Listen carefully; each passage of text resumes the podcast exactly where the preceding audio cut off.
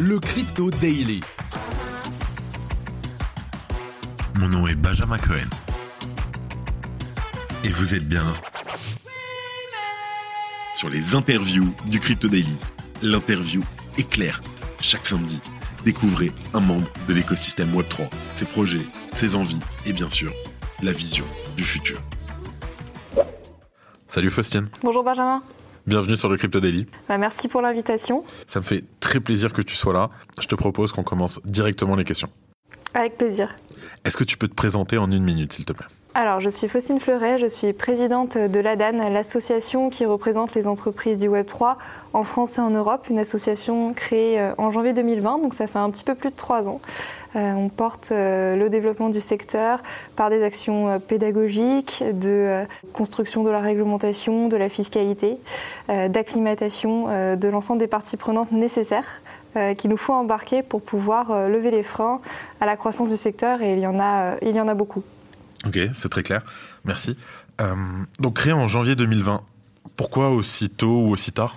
Alors en France, on peut penser que c'est un peu tard en réalité, parce que les débats réglementaires euh, concernant les marchés de cryptoactifs euh, ont commencé euh, déjà dès 2017, avec la réflexion que menait l'autorité des marchés financiers à l'époque sur l'encadrement des ICO en premier lieu, puis des marchés secondaires avec justement l'intronisation à l'époque du statut de PSAN.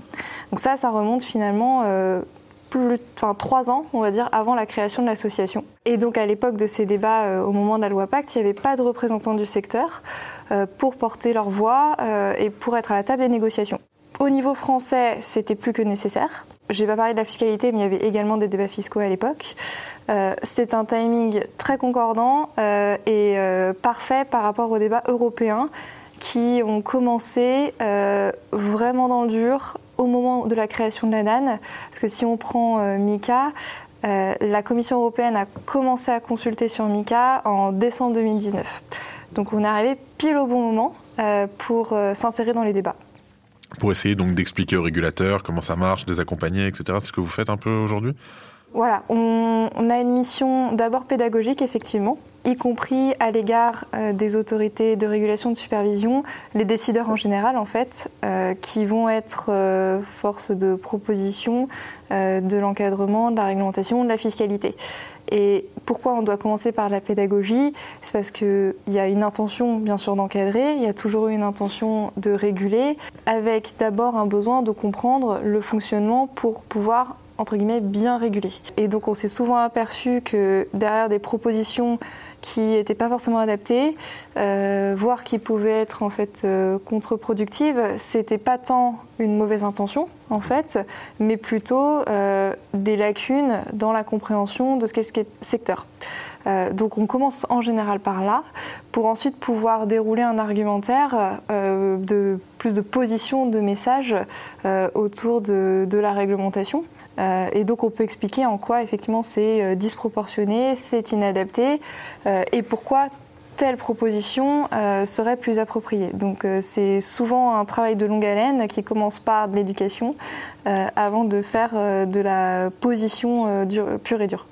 On va se recentrer sur l'introduction et on reparlera beaucoup de la DAN dans une seconde, effectivement. Alors, est-ce que tu as une citation qui t'accompagne dans la vie? Alors, la citation qui m'accompagne est une citation de Nelson Mandela, euh, qui dit que euh, la plus grande des victoires, ce n'est pas de ne jamais tomber, mais c'est de se relever à chaque chute. Et je pense que ça colle véritablement euh, au Web 3, aux événements que l'on doit surmonter. Les chutes, on connaît, les réticences, on connaît, la force de conviction et pouvoir euh, rebondir euh, à chaque fois que un événement vient attiser les réticences, attiser les inquiétudes. je pense que c'est une capacité forte du secteur qu'il nous faut aussi porter en tant qu'association et c'est un mantra personnel que j'ai depuis, enfin qui me qui me motive depuis longtemps, mais que je trouve est très adapté à l'environnement dans lequel on évolue dans le Web 3. Je suis totalement d'accord. Je ne, pourrais pas ne pas être d'accord en fait avec cette citation, euh, tellement elle nous représente euh, aujourd'hui euh, ce qu'on est et surtout ce qu'on a vécu. Et peut-être là où on va. C'est quand que tu as commencé à t'intéresser à la crypto, la finance, le Web 3 Alors j'ai formation universitaire en banque finance de la Sorbonne. donc je suis diplômée d'un master de banque finance. Et donc j'ai commencé à travailler dans la finance traditionnelle, d'abord à l'autorité des marchés financiers, donc chez le régulateur. À l'AMF directement? Tout à fait. Wow, ok. Je suis arrivée, euh, la division FinTech, le pôle FinTech euh, commençait, venait juste d'être lancé. Euh, en partenariat avec la CPR. C'est un, pôle à deux têtes où l'AMF et la CPR inauguraient une expertise fintech commune. Donc c'était juin 2016 de mémoire où ce pôle fintech est intronisé et le but c'était justement pour les régulateurs d'un peu mieux comprendre les bouleversements euh, de la finance qui s'opérait avec l'arrivée de nouveaux entrants. Donc on parlait pas forcément beaucoup de la crypto à l'époque, mais c'était déjà un peu dans le, dans le giron de certaines initiatives individuelles, on va dire, de personnes à l'AMF qui euh, avaient vu euh, cette, cette innovation et qui essayaient de la porter. Mais c'était encore très timide. Donc quand j'étais à l'AMF, je n'ai pas réellement travaillé sur, sur le pôle FinTech. J'étais plus sur des sujets, sur les matières premières en réalité. J'ai quitté l'AMF, j'ai travaillé à l'Association française des marchés financiers, qui est une association professionnelle dont le but c'est de représenter les entreprises d'investissement, en fait, les entreprises, euh, euh, les marchés financiers classiques euh, en France, des entreprises. Du côté, donc vraiment du côté des entreprises ou du côté du régulateur des, entreprises. Là, on est vraiment côté représentant du secteur privé. Donc là, ma fille, l'Association française des marchés financiers, représente les entreprises d'investissement, les marchés financiers classiques en France, donc des entités françaises ou étrangères. Donc on est vraiment encore dans la finance traditionnelle à, à ce stade de mon parcours. Et là, j'ai énormément travaillé sur la réglementation MIF 2, qui est la réglementation qui derrière va beaucoup euh, inspirer MICA, euh, mais qui encadre euh, les entreprises qui vont réaliser des activités services d'investissement. Et donc on a avec trois autres collègues coécrit un, un livre sur MIF 2 à l'époque. Puis je me suis, on va dire, euh, diversifier sur d'autres euh, réglementations financières euh, qui vont peut-être pas parler à beaucoup, mais voilà, EMIR, CR, CRD, RGPD aussi. tous les sujets qui allaient concerner à l'époque finalement les entreprises classiques de la finance. Mais c'est à ce moment-là que l'AMF, comme je l'évoquais, commençait à s'intéresser à des nouveaux types d'actifs qu'elle venait d'identifier, les cryptoactifs. Là, on est en quelle année, excuse-moi On est en 2017-2018. Et donc l'AMF, ça commence à l'AMF commence à dire attendez, il y, a quelque chose à aller voir par là-bas. Euh. Tout à fait. À l'époque, vers qui l'AMF pouvait se tourner pour euh, solliciter euh, des avis, pour consulter sur quoi faire de cette innovation? Pas le secteur, elle ne le connaissait pas. les entreprises de la crypto étaient encore très mal connues beaucoup moins nombreuses qu'aujourd'hui, et il n'y avait pas de représentants du secteur. Euh, donc à l'époque, la place financière traditionnelle était largement sollicitée par l'AMF, dont la MAFI. Et donc, quand il a fallu euh, se pencher sur le sujet, euh, c'est assez stéréotypé, mais on va dire qu'en tant que jeune fille euh, le sujet m'a assez vite, euh, m'a été assez vite attribué pour que je m'en occupe. Bah, mais c'est pas étonnant. Hein, c'était d'abord un intérêt personnel de pouvoir apprendre le sujet, euh, de s'intéresser aux cryptoactifs et au Web 3. À ce moment-là, donc tu es à la MAFIS, c'est ça C'est ça. Voilà. Donc j'initie le développement d'une nouvelle expertise autour des cryptoactifs.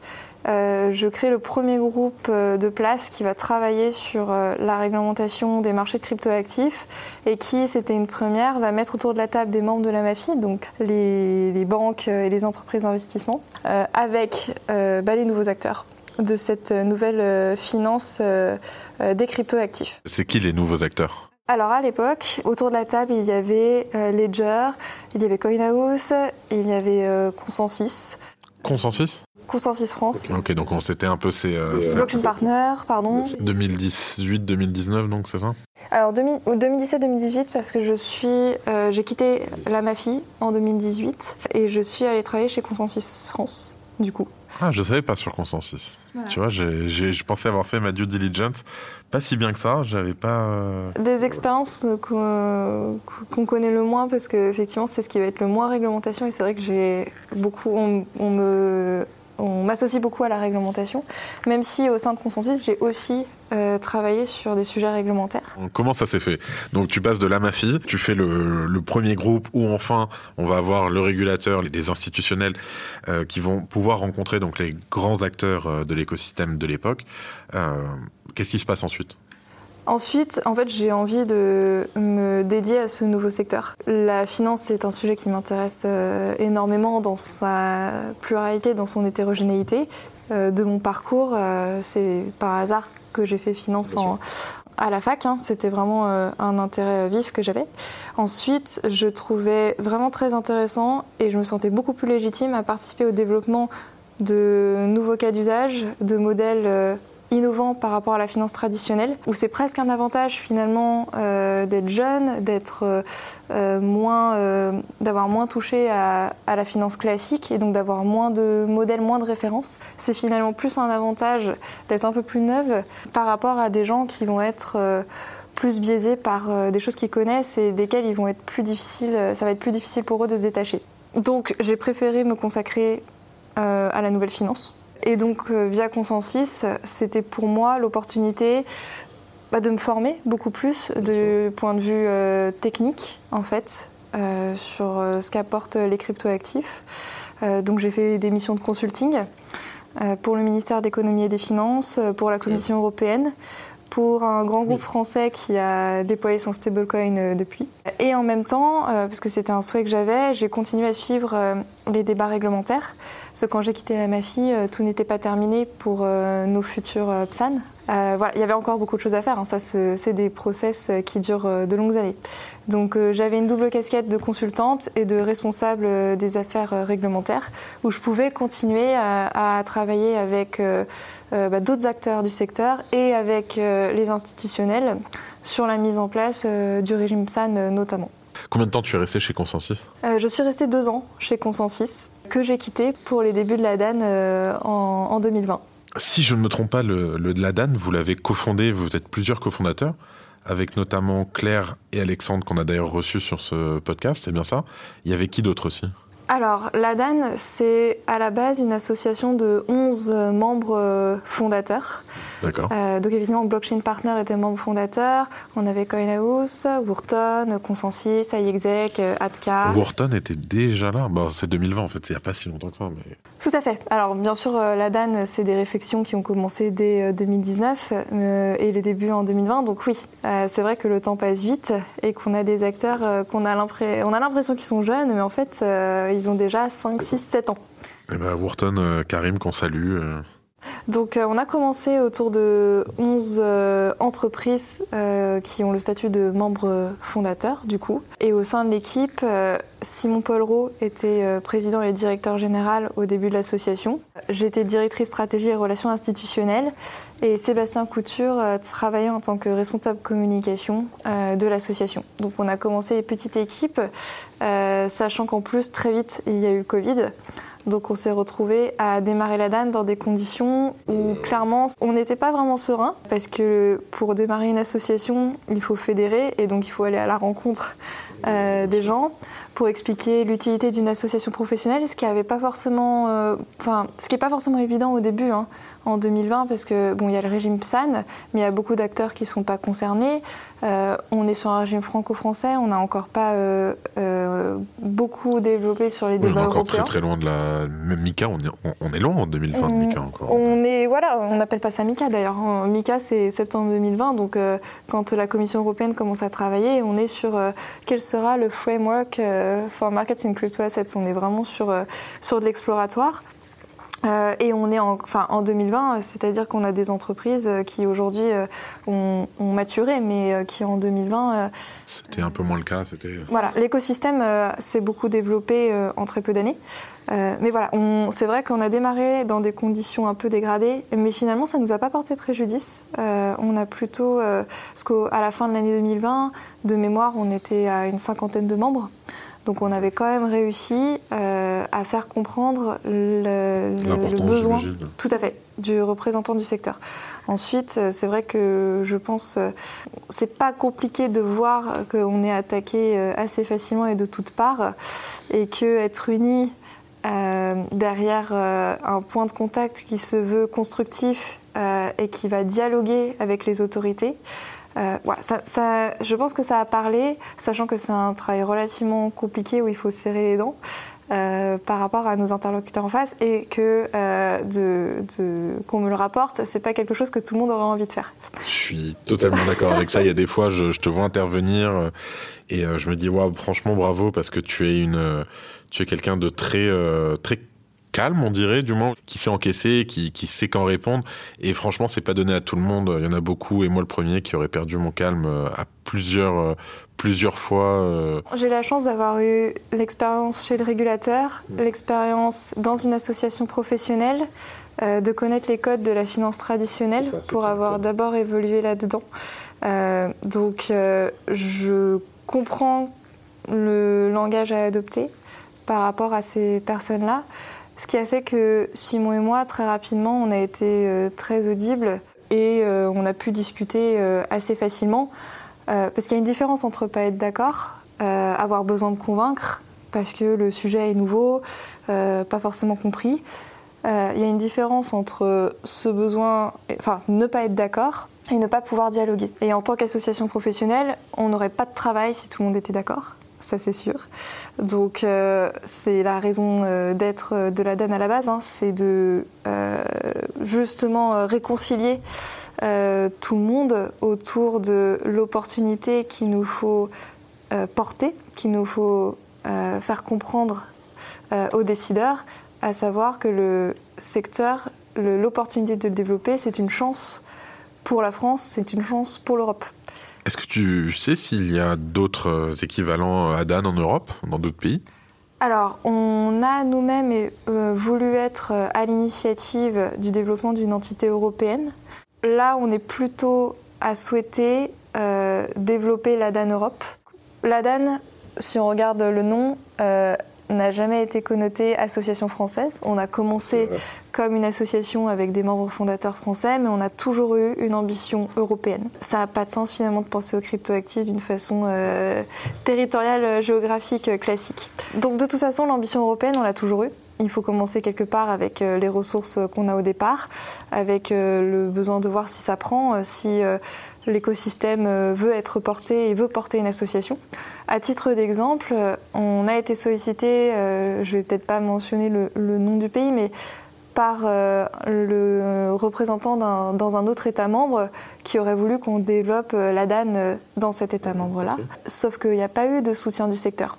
Il n'y a pas eu une demande des entreprises locales pour monter un organisme tel que la DAN. Comment ça, ça se fait? Ils n'avaient pas vu Mika arriver? Certainement pas, pas la compréhension euh, du besoin d'une voie commune. La chance qu'on a eue, c'est que le secteur euh, nous a porté, qu'on a finalement euh, réussi à, le convaincre, tout à fait. Et du coup, je pense que c'est aussi pour ça qu'aujourd'hui la France est en pole position pour être le centre du Web 3 en Europe. et parce que justement, tous les écosystèmes ne sont pas aussi dynamiques que le secteur français, ce qui se traduit d'ailleurs par euh, l'absence euh, ou euh, des associations beaucoup moins développées que la nôtre. Donc on va être l'association professionnelle la plus importante d'Europe. Il y a des États membres où il n'y en a pas, il y en a où elles sont beaucoup moins professionnalisées que nous, beaucoup moins importantes que nous. Donc c'est dans la logique du développement de l'association qui a tout juste trois ans de finalement fédérer euh, des champions européens euh, au-delà de, nos champions locaux, mais parce que euh, finalement la France a toutes les capacités d'être le terreau de ces champions européens. Donc finalement, on, part. Enfin, tout, ça est logique à la fin. Effectivement, c'est très important ce que vous faites, on le rappelle, hein, mais la DAN aujourd'hui, ils accompagnent, ils vous conseillez aussi beaucoup, j'imagine alors, on porte la voix de nos membres d'une façon commune, donc on va porter des intérêts communs. On ne va pas conseiller, euh, on n'a pas, pas de mission de consulting et encore moins de conseil juridique. Alors non, j'étais plus sur du, de la pédagogie auprès du régulateur, c'était vraiment ça. Voilà, nos, interlocuteurs, ça va être au niveau du secteur public, donc les décideurs publics, le gouvernement, les parlementaires, les autorités de régulation et de supervision mais ça va être aussi côté secteur privé, les entreprises qui ont besoin d'être convaincues parce qu'elles vont poser des problèmes au développement du secteur ou parce qu'elles vont avoir envie de elles-mêmes se lancer dans le Web 3. et donc, elles vont se tourner vers nous pour effectivement de la pédagogie, des connexions. Le réseau ADAN s'étoffe de mois en mois. Et donc ça fait finalement un panel assez large de, dans le secteur privé aussi de personnes vers qui euh, on peut se tourner et qui peuvent se tourner vers nous. Euh, l'objectif commun, je le rappelle, c'est vraiment de développer le Web 3 euh, en France et en Europe. Et finalement, la conviction qu'on a, c'est qu'il faut que tout le monde soit autour de la table. Tu parlais donc de fédérer, réconcilier. Il y a combien de membres aujourd'hui autour de la DAN Alors il y a 200 membres autour de l'association aujourd'hui. Ok. Donc on a énormément grossi. Vous avez euh, réussi à fédérer, j'imagine. On a, bah, du coup, on a fédéré euh, beaucoup euh, d'entreprises. Bravo. Il faut qu'on continue à fédérer au niveau européen, parce que plus nombreux on est, plus notre voix porte et plus nos messages sont audibles. Donc c'est absolument nécessaire de maintenir cette solidarité et cette cohésion au sein du secteur. J'ai un t-shirt chez moi et sur ce t-shirt, il y a marqué Future of Friends. Est-ce que tu peux nous parler de l'événement que vous avez fait l'an dernier euh, avec la Dan? Et on parlera juste après du, prochain événement qui arrive euh, dans deux mois euh, maintenant. Alors l'an dernier, c'était effectivement la deuxième édition de notre événement annuel qui s'appelait le Crypto et Finance Forum et qui se veut être, juste avant les départs en vacances, euh, le dernier lieu de rencontre et d'échange entre justement toutes ces parties prenantes que la DAN a vocation à, euh, réconcilier, à, faire dialoguer. Donc euh, bien sûr nos membres qui vont pouvoir expliquer leur activité, porter, porter leurs ambitions, mais aussi les décideurs publics et aussi bah, des acteurs qui ne se développent pas encore dans le Web 3. Donc vraiment le but, c'est d'instaurer le dialogue euh, au travers de tables rondes, au travers de keynotes, euh, et de faire le point un peu sur l'année, sur les gros sujets, euh, réglementaires mais pas uniquement, mais faire un peu un dernier point avant les vacances. Et pour se retrouver en septembre avec un plan d'action, parce qu'on aura fait le bilan de tout ce qu'on aura accompli, mais aussi de tout ce qui reste à accomplir. Donc l'an dernier, c'était la deuxième édition, effectivement, et on organise la troisième édition cette année, le 19 juillet. Euh, avec une petite innovation, alors plusieurs petites innovations. Euh, d'une part le lieu, puisqu'on l'a organisé à la Maison de la Mutualité sur les deux précédentes euh, éditions. Et cette année, on l'organisera au Palais Brognard. Donc première petite innovation. La deuxième... Une belle place. Ouais. très très belle salle, le Palais Brognard. en crypto, on, a de la chance et l'opportunité de le voir assez souvent, mais toujours, ça nous fait toujours plaisir, ou moi personnellement, ça me fait toujours plaisir d'y aller. Vous prévoyez combien de personnes euh, pour l'édition cette année? Alors, l'an dernier, on avait accueilli plus de 400 participants, qui avaient été en croissance par rapport à la première édition. Et donc, euh, on aimerait euh, mobiliser encore plus jusqu'à 500-600 personnes. la chance qu'on a, c'est qu'on organise cet événement comme un side event de l'ETCC. sur un créneau complètement différent, donc on se veut complémentaire par rapport à la fois à la cible et les sujets qu'on va traiter. Euh, et donc pour cela, on espère avoir une audience euh, large, euh, francophone et anglophone, qui sont tous les bienvenus.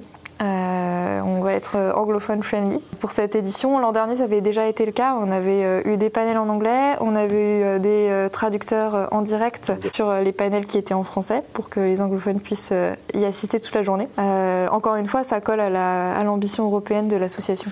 Ok, effectivement, c'est sympathique. Vous donnez les moyens de, réussir et, de proposer aux anglophones et aux francophones donc une journée à, l'image de la DAN et ça c'est super.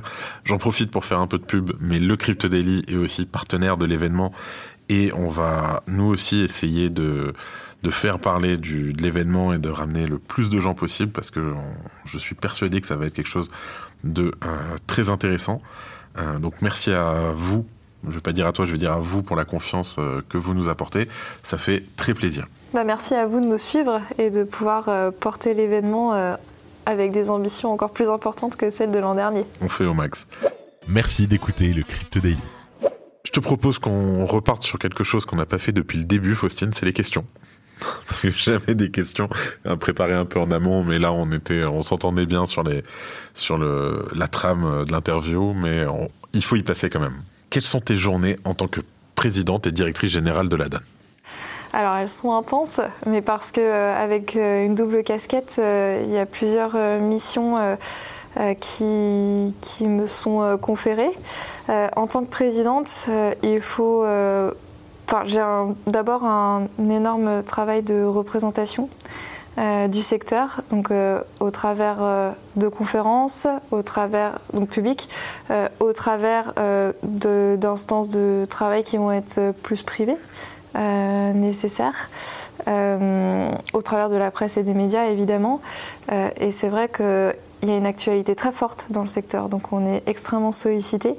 Donc il faut pouvoir euh, répondre aux questions euh, et en général, enfin surtout dernièrement, euh, on est plutôt sur des actualités négatives, on va dire. donc on a, ça va être pour moi nécessaire de beaucoup rassurer, de beaucoup relativiser et d'expliquer que le secteur garde le cap. Arriver en fait auprès des qui vont nous poser des questions les aider à distinguer effectivement les accidents de parcours de la véritable dynamique que le secteur porte. Euh, et donc, en tant que présidente d'association professionnelle, mon but, ça va être toujours de retomber sur les pattes de l'économie réelle qu'il y a derrière le Web3. Euh, parce qu'en général, les interlocuteurs euh, qu'on va avoir, à minima au début, vont avoir entendu parler de Bitcoin, des crypto-monnaies, des crypto-actifs. Souvent, on a besoin d'expliquer euh, qui sont les entreprises derrière, quels sont les cas d'usage qui sont portés, quelles sont les opportunités en termes d'emploi, euh, pourquoi c'est nécessaire que le secteur se développe euh, par rapport aux enjeux de souveraineté qui, qui sont les nôtres aujourd'hui. donc, mon rôle de représentation va être très important pour représenter les business, euh, et c'est pour ça que, euh, et ça a souvent été quelque chose qu'il a fallu qu'on explique, et surtout au début de la DAN, on ne porte pas euh, des idéologies, on ne porte pas des technologies. On est agnostique en matière de technologie, on ne va pas prôner un crypto plutôt qu'un autre, une blockchain plutôt qu'une autre. nous, on va porter le développement du secteur, le développement d'une industrie. Dans sa globalité. Tout à fait. Euh, donc voilà, un, énorme rôle de représentation parce que aussi l'actualité, que ce soit business ou réglementaire, euh, est assez intense pour, euh, pour que ça occupe. Porter la vision et les valeurs de l'association et en garantir le respect et le maintien. L'association a des valeurs très importantes et qui ont fait qu'on qu'on est aujourd'hui crédible auprès des décideurs publics. Euh, bien sûr, la force de travail euh, de toute l'équipe, euh, mais notre volonté de dialoguer et d'être constructif. et ça, je pense que c'est extrêmement important que ce soit rappelé et que ce soit préservé, même quand les temps sont pas forcément faciles et même quand on se fait attaquer de toutes parts. Est-ce que c'est la période où on se fait attaquer de toutes parts en ce moment? Est-ce que c'est ce genre de période là les deux derniers mois? Euh, même plus. Effectivement, on est sur des, sur des périodes euh, relativement compliquées.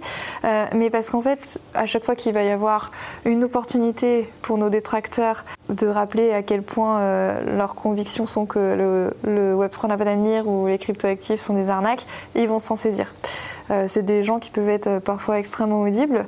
Donc, selon auprès de qui auprès de quel public ça porte, ça nous complique relativement la tâche. Donc, euh, bon, bien sûr, euh, une médiatisation euh, très négative, très biaisée auprès du grand public sur les cryptoactifs sur le Web 3, ça va être un frein pour l'adoption.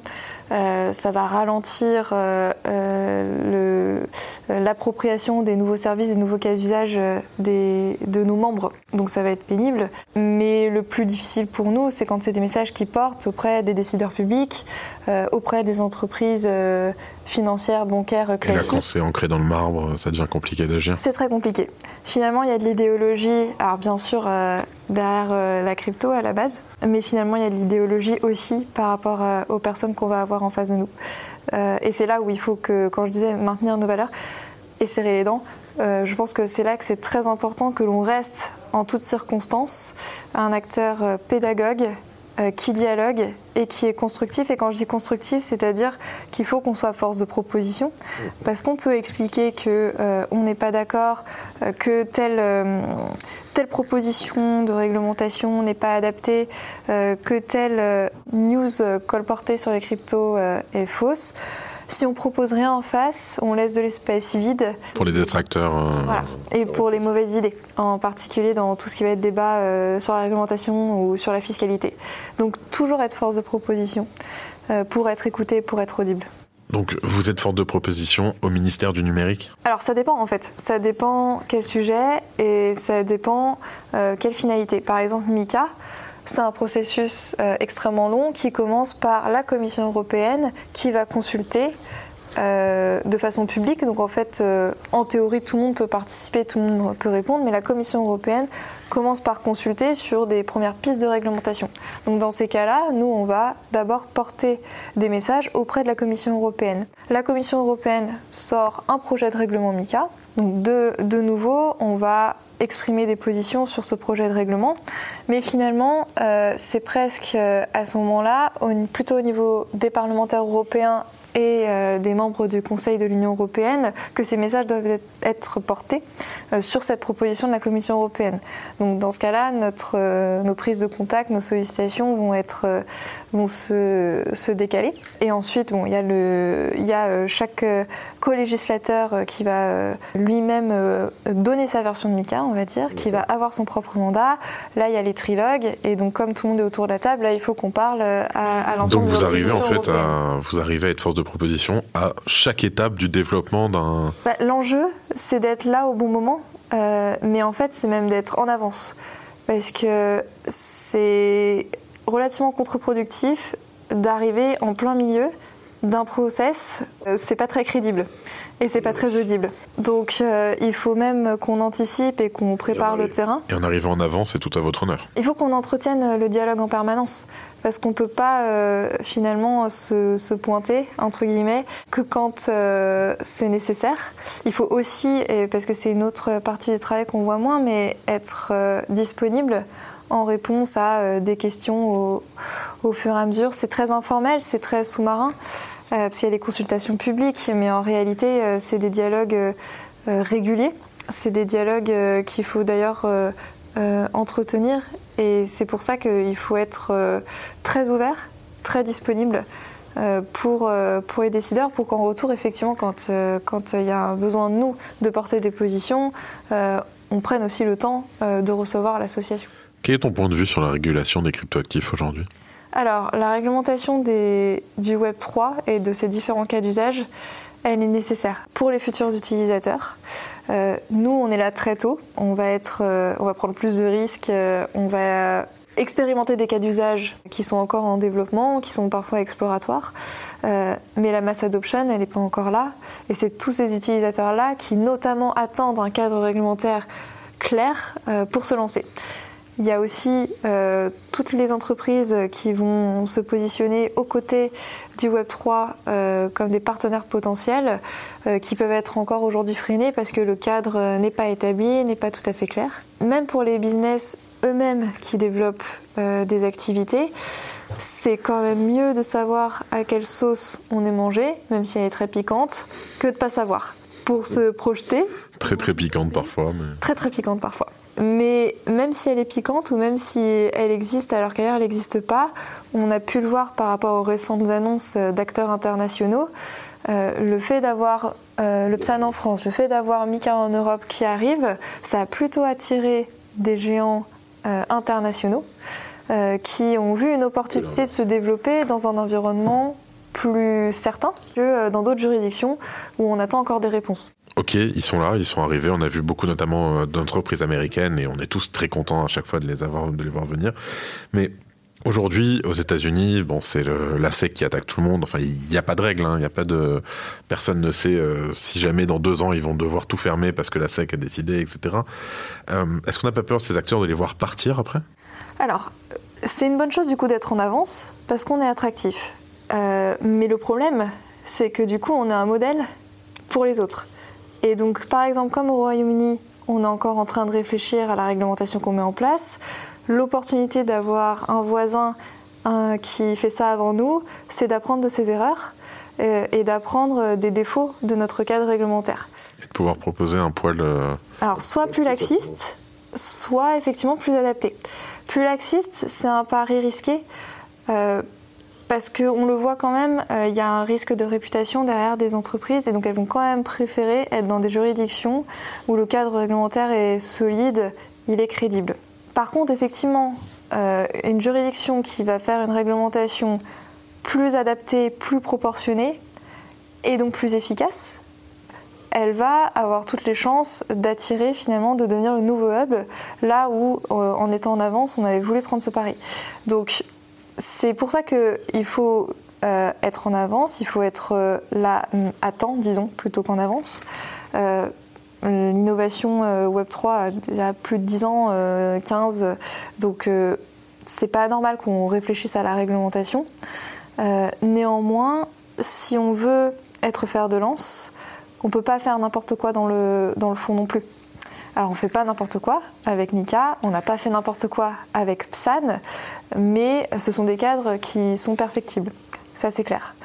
Euh, néanmoins, on a vu que ça a permis à des business de se développer et on voit que ça encourage aujourd'hui des entreprises qui veulent se développer à l'Europe à s'établir chez nous.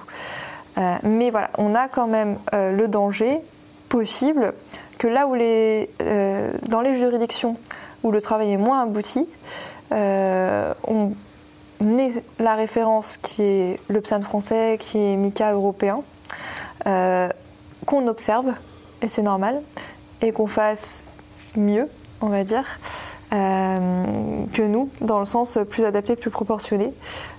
si le travail sur MICA, notamment technique, n'est pas terminé, mais si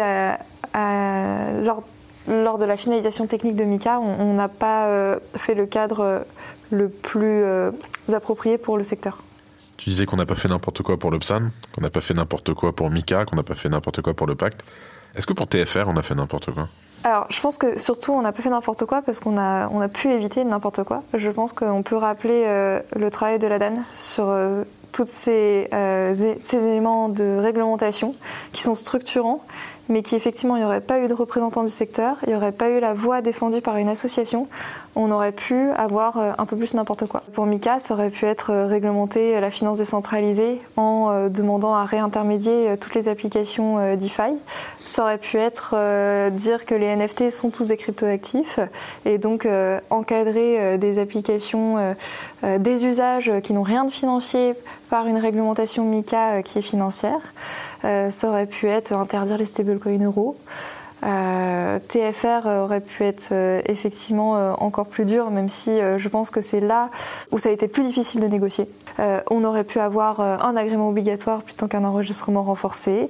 On aurait pu avoir une interdiction pour les influenceurs de parler de tout ce qui a attrait à la crypto. On, a quand même évité beaucoup de... Beaucoup de boulot ces, dernières, ces derniers mois et cette dernière année. Hein. Il faut rester vigilant en permanence parce qu'il il y a les accroches législatives qui peuvent permettre à nos détracteurs euh, d'en profiter à chaque fois pour dire bah bon, il y, euh, y, a une proposition de loi influenceur, euh, il y a un projet de loi pour adapter des réglementations européennes. Voilà, c'est pas toujours fait de façon très droite, mais ce sont des opportunités qui sont en fait très fréquentes pour des, détracteurs de la crypto et du Web 3. Ce sont des opportunités qui existent et contre lesquelles il faut se prémunir. et nous-mêmes, il faut qu'on soit force de proposition dans ces mêmes accroches législatives qui existent. Par exemple, le projet de loi de finances euh, euh, donc 2024 qui arrive, c'est une opportunité pour le secteur et à travers de la DAN notamment de porter des amendements en matière de fiscalité pour améliorer le cadre existant. Donc euh, on joue tous avec les mêmes règles du jeu, mais c'est vrai que dernièrement il y a eu beaucoup de leviers euh, pour euh, renforcer la réglementation du secteur. Et comme on est toujours sur des délais relativement serrés, euh, il, faut qu'on soit et disponible et prêt et vigilant parce qu'on peut rapidement faire beaucoup de dégâts. Effectivement, donc merci à la DAN pour tout ce boulot effectué. Comment est-ce qu'ils auraient pu réguler la DeFi Enfin, comment ils auraient pu réintermédier un système où de base le but étant de désintermédier le, la finance? En l'occurrence, dans la toute première version du règlement MICA, c'était interdire tout ce qui n'avait pas une personne euh, légale derrière pour fonctionner. Donc en fait, c'était même, enfin, c'était demander à réintermédier parce que sinon on était illégal en Europe. Euh, mais en réalité, ça aurait juste empêché le développement de, de la DeFi en Europe. Euh, parce que ça n'a pas de sens. Donc là, pour le coup, sur la DeFi, on est en train de réfléchir au niveau européen à un encadrement adapté, puisque c'est ce qu'on a obtenu à l'issue des, trilogues sur Mika. La position de la DAN qui a été entendue, c'était Mika n'est pas le bon véhicule. On ne peut pas appliquer à la finance décentralisée des règles qu'on applique aux intermédiaires. Pensons à un nouveau cadre totalement adapté, totalement inédit, euh, parce qu'on par rapport à la finance traditionnelle où on s'est inspiré euh, des réglementations existantes pour faire Mika, parce qu'on pouvait retrouver des, choses existantes. Pour la DeFi, euh, on est sur quelque chose de totalement nouveau. On va faire une petite transition et on va parler un peu plus de ce que toi tu penses euh, de l'écosystème et notamment des MNBC pour commencer. Alors Faustine, quel est l'avenir pour toi des MNBC Je pense que les monnaies numériques de banque centrale ont encore besoin de convaincre on a beaucoup entendu euh, pour légitimer le travail qui a été fait, euh, notamment par la Banque Centrale Européenne, que euh, l'euro numérique était appelé de leur vœu par les citoyens européens, ce qui est absolument faux. Ce n'est pas une solution à la problématique des business Web3 qui auraient plutôt besoin de stablecoin euro euh, pour se développer. Euh, on a besoin de rivaliser avec les stablecoins dollars par des stablecoins euros. Et les banques traditionnelles ne sont pas vraiment euh, friandes du développement de cet euro numérique. Donc il y a encore besoin de convaincre largement sur l'utilité d'un euro numérique, là où on aurait en fait davantage intérêt à ce que des stablecoins euros soient compétitifs par rapport au stablecoin dollar, mais c'est pas du tout la position poussée sur ces dernières années. Un stablecoin euro, très bien, pour concurrencer le stablecoin euh, dollar. Est-ce que tu es convaincu de la nécessité d'avoir un stablecoin euro quelque part? Oui, on en a besoin. Euh, la tendance actuelle, c'est de reproduire l'hégémonie du dollar euh, dans le Web 3. Euh, parce que les stablecoins dollars sont largement, largement majoritaires dans le paysage des stablecoins, alors qu'on avait l'opportunité de reprendre la main, euh, là où le commerce international euh, est, largement dominé par, le dollar. Donc oui, on a besoin de stablecoins euros. on a des initiatives d'acteurs français et européens qu'il faut soutenir et il faut pouvoir développer un, écosystème euh, encore plus large euh, de, ces, de ces actifs. Donc euh, oui, la réponse est oui. C'est vrai que effectivement, aujourd'hui, moi, dès que je me mets un peu donc, dans tout ce qui va être blockchain, DeFi, etc., je ne pense qu'en dollars. Je peux dire tout de suite le prix d'un Ether en dollars, mais en euros, je ne saurais même pas te le dire tellement je ne le regarde pas, en fait. Et comme euh, beaucoup, sur, malheureusement, sur les monnaies euh, d'échange international, ça attend à changer quand même, il hein, faut, le dire. Ça, le dollar commence à perdre un peu de sa, de sa beauté, si je puis dire. Mais euh, on va voir. Ok, très clair. Quelle est la prochaine grande étape du développement de la DAN alors, on a parlé du développement, euh, enfin de, la, pérenniser nos ambitions européennes. Euh, donc ça, on continue à porter. Et j'espère continuer à porter ces ambitions puisque je remets mon mandat de présidente de l'association. Je suis présidente depuis un petit peu plus de deux ans. Euh, l'association va tenir ses élections prochainement. Euh, pour euh, renouveler le conseil d'administration, que ce soit les administrateurs euh, ou sa présidente en l'occurrence. Donc je serai candidate à ma réélection. Est-ce qu'il y a plusieurs personnes qui pourraient potentiellement se proposer au poste donc de, de président, directrice, directeur général? Alors là, c'est bien des élections pour le conseil d'administration, donc sur la partie présidence et administrateur. Euh, la direction générale, c'est une activité opérationnelle que je cumule avec la présidence et qui est effectivement un, une mission, enfin, un rôle qui est donné par le conseil d'administration. Euh, à un permanent de, l'association. Donc je cumule les deux. Donc euh, ce qui est remis en jeu, c'est vraiment la présidence et euh, les postes d'administrateurs. On a aujourd'hui plus d'une vingtaine de candidatures sur le conseil d'administration, donc des membres qui souhaitent intégrer en tant qu'administrateur le conseil d'administration. et nous sommes deux candidats pour la présidence. Eh bien, bonne chance à vous. ce serait quand le vote? L'Assemblée générale devrait se tenir euh, fin juin, euh, au plus tard. Selon toi, Faustine, comment imagines-tu la régulation idéale? La réglementation idéale, elle est faite euh, main dans la main entre le secteur et les autorités parce qu'il y a un besoin de partage d'expertise. Et le pire qui peut nous arriver, euh, c'est quand des personnes qui ont la main sur la législation ne veulent pas écouter le secteur. Euh, il est tout à fait compréhensible que les législateurs, les décideurs en général, n'aient pas une connaissance aussi fine que nous qui baignons dans le Web 3 euh, de comment ça marche et de quelles sont les règles qui sont pragmatiques par rapport à un état de développement, de maturité du secteur, ou adaptées par rapport au fonctionnement de, ces innovations. C'est totalement normal qu'ils puissent pas être aussi au fait que nous. Par contre, c'est totalement anormal qu'ils ne se tournent pas vers nous pour mieux comprendre. Parce qu'ils sont en responsabilité d'encadrer des acteurs, de le faire pour que ces acteurs se développent, pour que l'économie euh, gagne au développement, à la croissance euh, de ces entreprises.